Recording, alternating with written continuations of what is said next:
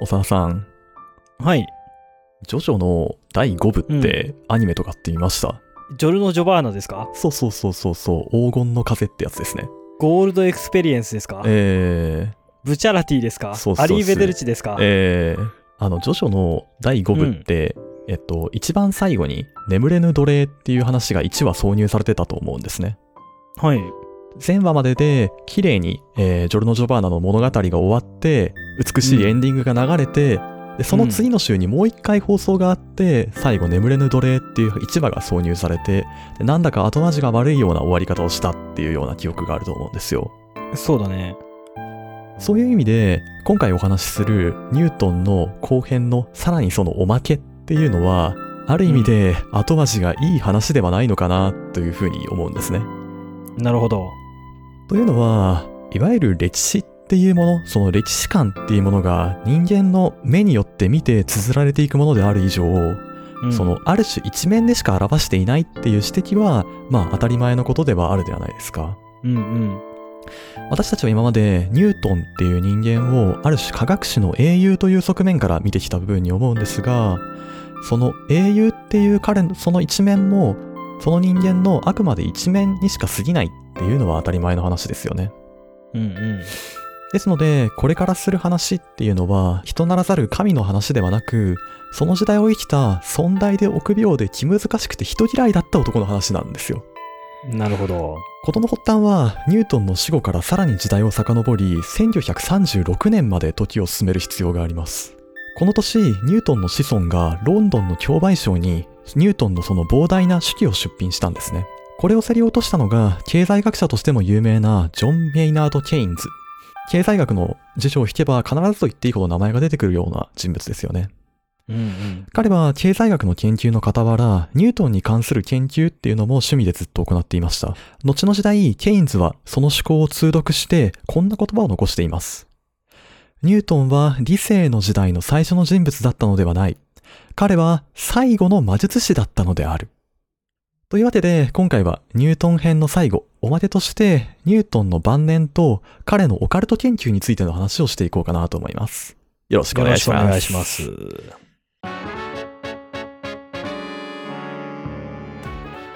す。改めまして、活字中毒者計画の竹澤です。同じく長田です。えー前回までで、まあある種科学史っていうシリーズに一度終止符を打ったんですが、まあ、今回はそのおまけというか打足ですね、うんそんな話をしようと思います。はい。さて、ニュートンの晩年、まあ、あるいは後年を語る上では、まずこの男の死の話をせねばなりません。1702年、ロバート・フックは去年68歳でこの世を去りました。フックは最後の1年、ほとんど寝たきりの状態になっており、死の直前にはほとんど骨と皮だけになっていたという話が残っています。さらにフックは死の際にはほとんど失明状態だったとも言われており、かつて映画を極めた王立教会の立役者としての面影はなく、寂しい最後だったと言われているのです。あれ結局王立協会の会長みたいなポジションになったんでしたっけ？フックは王立教会の事務局長を務めていたんですねああ、。そうかそうか。まあ、実質的に王立教会の政治、まあ、その王立教会の運営っていうもののほとんどをフックはずっと担ってきました。で、彼はその死の際にあってまでその職であり続けるっていうことにはこだわったんですね。さて、フックの死後、ニュートンは王立教会の会長に就任します。ニュートンによる王立教会での大きな仕事の一つというのは、グレシャムカレッジからの移転作業でした。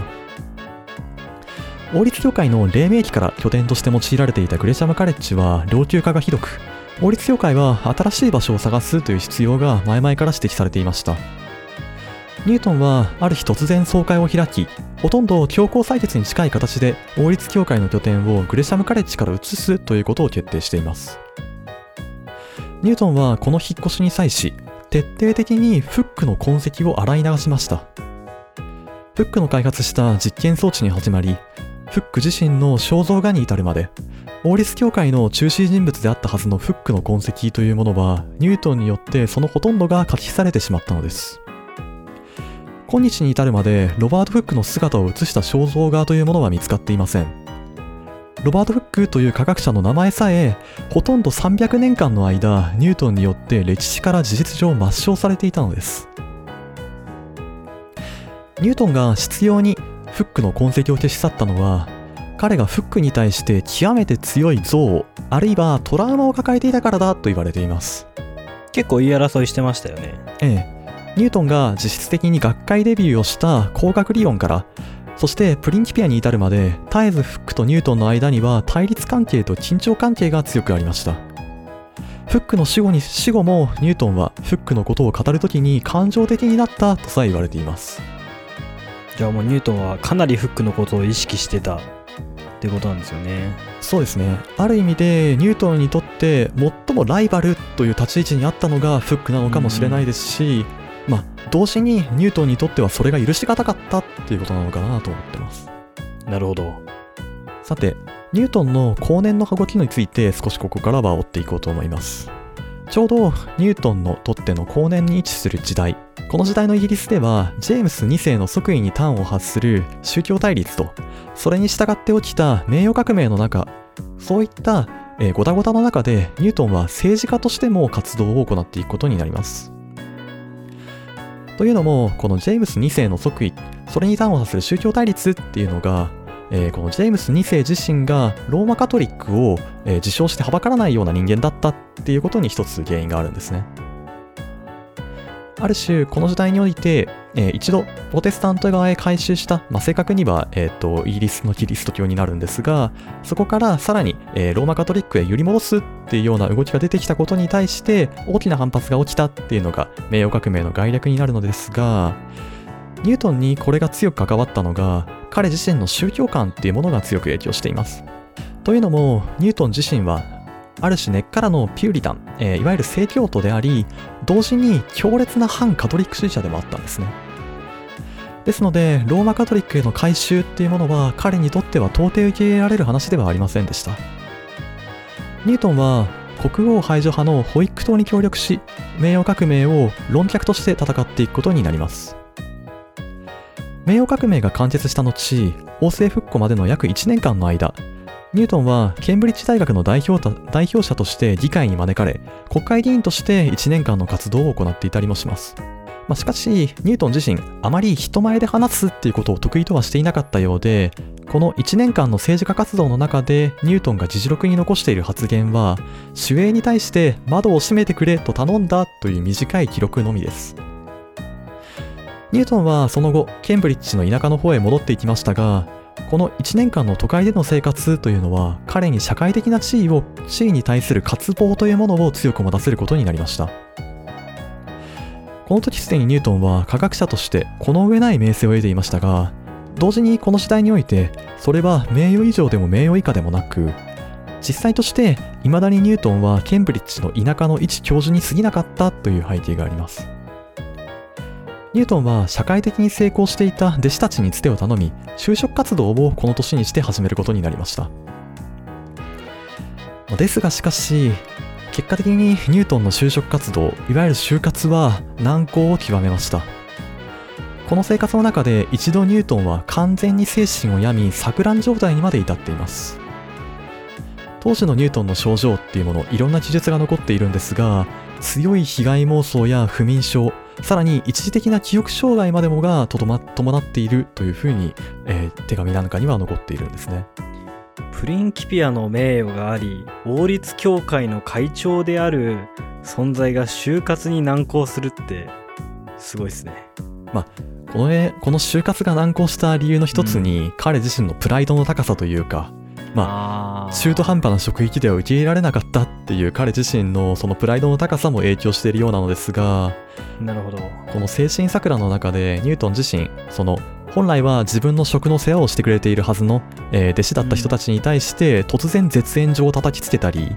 もしくはその弟子が自分を嘲笑ってるんじゃないかっていう被害妄想に駆られたりもしてるんですね。うん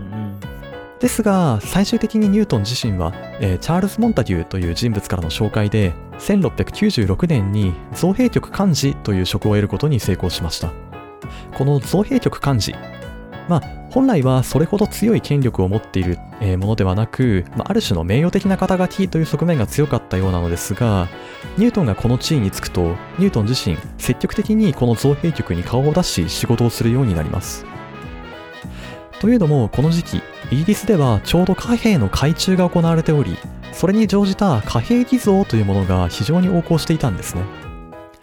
ニュートンはこの取り締まりと摘発に多くの勢力を注ぎ任期期間中に100人を超える人物を、えー、貨幣の偽造で投獄をしています。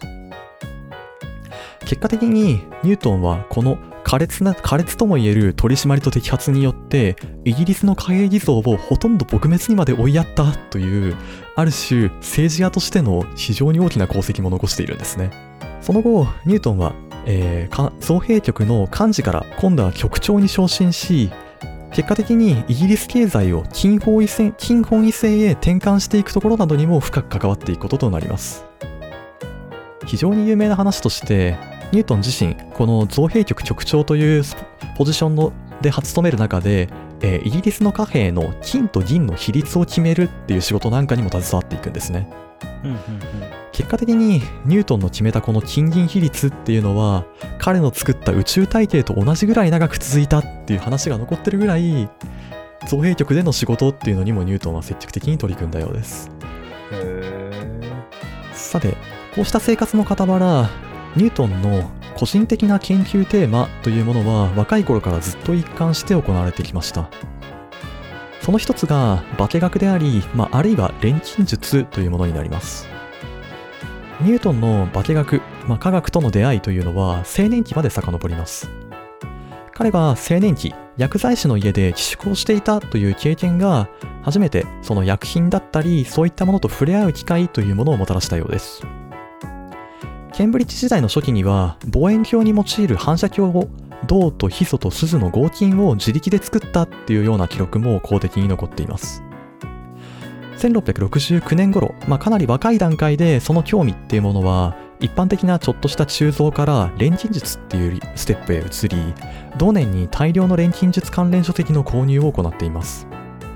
ニュートンの科学実験ノート、まあ、あるいは錬金術の実験ノートっていうのは1678年頃から記録が始まり1696年までの18年間にわたる記録っていうものがほとんど漏れなく付けられています。ですのでニュートン自身の研究テーマとしては物理学に取り組んでいた時期よりも化学や錬金術に割いていた時間というものがはるかに長かったんですね。実際ニュートンが物理をやっていたのっていうのはいわゆるプリンキピアを書いていた2年間ちょっとぐらいですので、まあ、それに比べると9倍ぐらいの時間を化学に費やしていたっていう事実はあるんですよね。片手間みたいな感じじゃないですかそうですねこれもまあある種ニュートンの天才性の一面なのかもしれないですけど、うん、あのプリンキピアでさえ彼にとっては片手間の仕事に過ぎなかったっていうのはある種事実なのかもしれません。本当にやりたくやりたかったことじゃないことで成功しちゃうパターンなのかもしれないですね確かに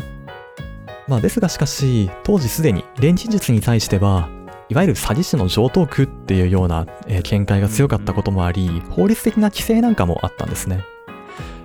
それがニュートンによる錬金術研究っていうものが世間一般に知られてない一因になっていたりもします。またこの時代の錬金術っていうものを化学の方が、まあその化学の黎明期だったっていうふうに見なす見方もあるんですが、ニュートンが取り組んでいたのは本質的に錬金術そのものでした。というのも、いわゆる単純な物体と物体の反応性を議論する化学の領域ではなく、その背後にある性質だったり根本的な何かを引き出そうとする。まあ、この辺りはいずれまた詳しくやりたいなと思ってるんですが、錬金術の営みそのものだったんですね。ニュートンのもう一つの顔として、聖書研究あるいは神学研究者としての側面もあります。ニュートンが興味を持ったのは中でもかなりマニアックな年代学研究と予言研究と呼ばれるジャンルです。これはキリスト教の世界観に詳しくない方には少し保管しておく必要があるかなと思うのですが、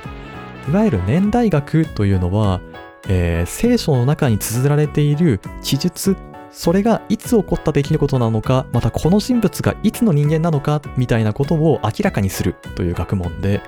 予言学というのは、まあ、その聖書の中で行われている宗教的な予言っていうものがいつ起こったことなのかまたこれからいつ起きるものなのかっていうことを予想するっていう学問です。旧約聖書とか新約聖書って何て言ったんですか？何とか記でいいんですか？要はそのたくさんのものが寄せ集められてるような感じでしたよね。そうですね。それの順番がどういう順番に並んでたのかとかっていう話ですか？えっとどちらかというと特にあの旧約聖書の方になるんですがあれはあのいわゆるユダヤ民族が、えー、ユダヤの民族が起こってでそしてそれが、えー、苦しい苦境に陥っていくまでの長い歴史を綴った書物なんですよね。うんうん、なのであのいついつにユダヤの国にこういう王様がいてその王様がこの戦争で負けたとか勝ったみたいな話もいっぱい載ってるんですよ。とかまあ、あと、聖書の中で登場するこの預言者、まあ、もしくはこの人物っていうのが誰と誰の子でその父は誰でみたいな家系図っていうものが必ず載ってるんですね。それを遡ったりするっていう、まあ、なるほど。なんというか地味な 学問です。歴史書みたいな側面もあったんでしょうね。そうですね。ニュートンのこの聖書研究あるいは神学研究に関する代表的な著作として、えー、ダニエル書と聖ヨハネの黙示録の予言についての考察っていう本があったりもします。ニュートンはこの本の中で聖書解釈の世界にも数学の概念を持ち込み、まあ、えー、ヨハネの黙示録、黙示録っていうのがまあなんかいわゆるこの世の終わりみたいなものを書いてるものになるんですが、その出来事を歴史上の出来事と結びつけるような厳密な解釈っていうものを行っていたりもします。まあ、なので、こう、ちょっとオカルチックな話にはなるんですが、ニュートンによる終末予言なんてものも世の中にはあったりもするんですね。まあ、ちょっとこの辺の話はいろいろうさんくさいので触れないでおきますが、えー、また、ニュートンの聖書研究の中で過激なものでいきますと、聖書の2つの顕著な海中についての歴史的記述なんていう本も書いていたりもします。まあ、これは正直かなり危うっかしい話題にはなるのですが、ニュートン自身は明確に反三位一体主義者であるってことが後年の研究で分かっています。あとこの辺の話はかなり宗教的に危うい匂いがするので、まあ、詳しくは触れないんですが、まあ、ニュートン自身かなり確固たる宗教観を持っていてでその立場を積極的に表明もしていたっていうのは事実のようですね。なるほど。またニュートンは晩年期には年代学研究の方にも大きく注力しています。えー、海底古代王国年代学というのはニュートンが死の際まで書いていた書籍になるんですがえー、この書籍、ニュートンの死後に出版されたので、実質的にニュートンの最後の著書にもなっています。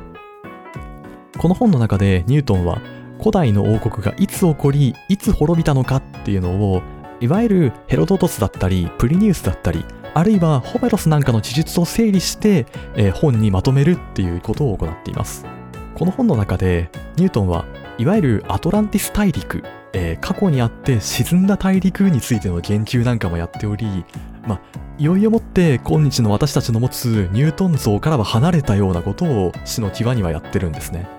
ニュートンは晩年その思想の一つとして自分は古代の伝統を受け継ぐ再発見者であって革新的発見者ではないという発想にまで至っています。まあ、この思想自身ニュートンのオリジナルというよりはこの時代に大きく流行していたヘルメス主義という思想の潮流でもあるんですが、古代に根源的な英知があり、その思想の潮流がニュートン自身の自身で収束してるんだみたいな考え方をニュートン自身持っていたようなんですね。ちょっとこのヘルメス主義の話もいずれどこかで詳しくやりたいなと思ってるんですが、まあ、今日の私たちが持つその理性の時代の体現者としてのニュートンのイメージっていうところからはかなり外れた人生を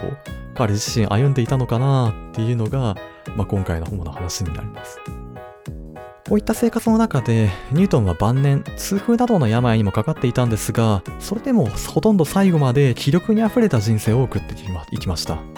造幣局長の仕事と両立して、王立協会の会長については死の際までほとんど務め上げ、王立協会の会合に至っては、その死の半月前にでさえ出席をしています。ニュートンの去年っていうものは、えー、80歳前後に84歳とかになるんですが、うん、その年齢にあっても彼自身はイギリスの科学界の代表者であり続けまた造幣局の代表者であり続けそれでまたオカルト研究を続けた人物でもあった彼の人生の晩年っていうのはそんな流れだったんですね。プリンキピアって何歳の時でしたっけ？プリンキピアが44歳ですね。44歳でプリンキピアを書いて一旦その名誉を得てからまあ晩年は自分がやりたかった研究とかに打ち込んでいった。そうですね。ニュートンの人生が全部で84年間あって、うん、でまあそのうちの44歳がプリンキピアなので、まあ、うん、ほとんどまだ前半戦が終わったばかりだったんですね。彼が造幣局の局長に、えー、造幣局長に就任してるのが56歳とかの頃ですので、うんうん。まあ、どちらかといえば、えー、晩年のニュートンの軸足っていうのは科学というよりはその造幣局の仕事っていうのも一つあったのかなっていう印象です。あれですね思ったより文系もやってるんですねこの分離の分け方がいいのか分かんないけど。まあその分離の分け方自体がニュートン以後の時代に明確に成立した概念だっていう見方もあるので、まあこの話もまたどこかでしたいんですがニュートン時点ではまだ科学者っていう言葉はないんですね。うん、彼ら自身は自然哲学者っていうふうに名乗っていたので。ああなるほど。ある種そのえっと新しい哲学っていう風な言い方をこの時代はしてたりもしたようなんですがなので自覚としては哲学者に近かったんじゃないんですかね。ああなるほど。その哲学のなんだ本質に迫るための手段として数学があったり。でそれの発見したやつが今では物理学としての、まあ、側面を持っていた。っていうことなんですかね。そうですね。なるほど。1727年の3月アイザック・ニュートンは家族に見守られ84歳でこの世を去りました。彼の葬儀はウェストミンスター寺院で執り行われ、一階の科学者としては異例なほど手厚く、そして荘厳な葬儀が行われました。ニュートンはその死の2週間ほど前、親しい人に向かってこう語っています。私が世間の目にどう映っているのか知らないが、私自身には、私は海辺で遊ぶ少年に過ぎず、時折普通より滑らかな小石や美しい貝殻を見つけて気晴らしをしているが、真理の大会は全く発見されぬまま目の前にあるように思われる。ニュートンの死後を花開いた理性の時代は科学技術を飛躍的に発展させました。化学、電磁気学、そして生物学に至るまで、ニュートンのバトンを受け継いだ科学者たちによって世界を包んでいた神秘のベールは剥がされていくこととなります。ニートンの打ち立てた古典物理学。その画商が崩されるには第二の革命を待つ必要があったのです。神はサイコロを振るのか。その問い立てが立てられるまでは実に198年もの時間が必要でした。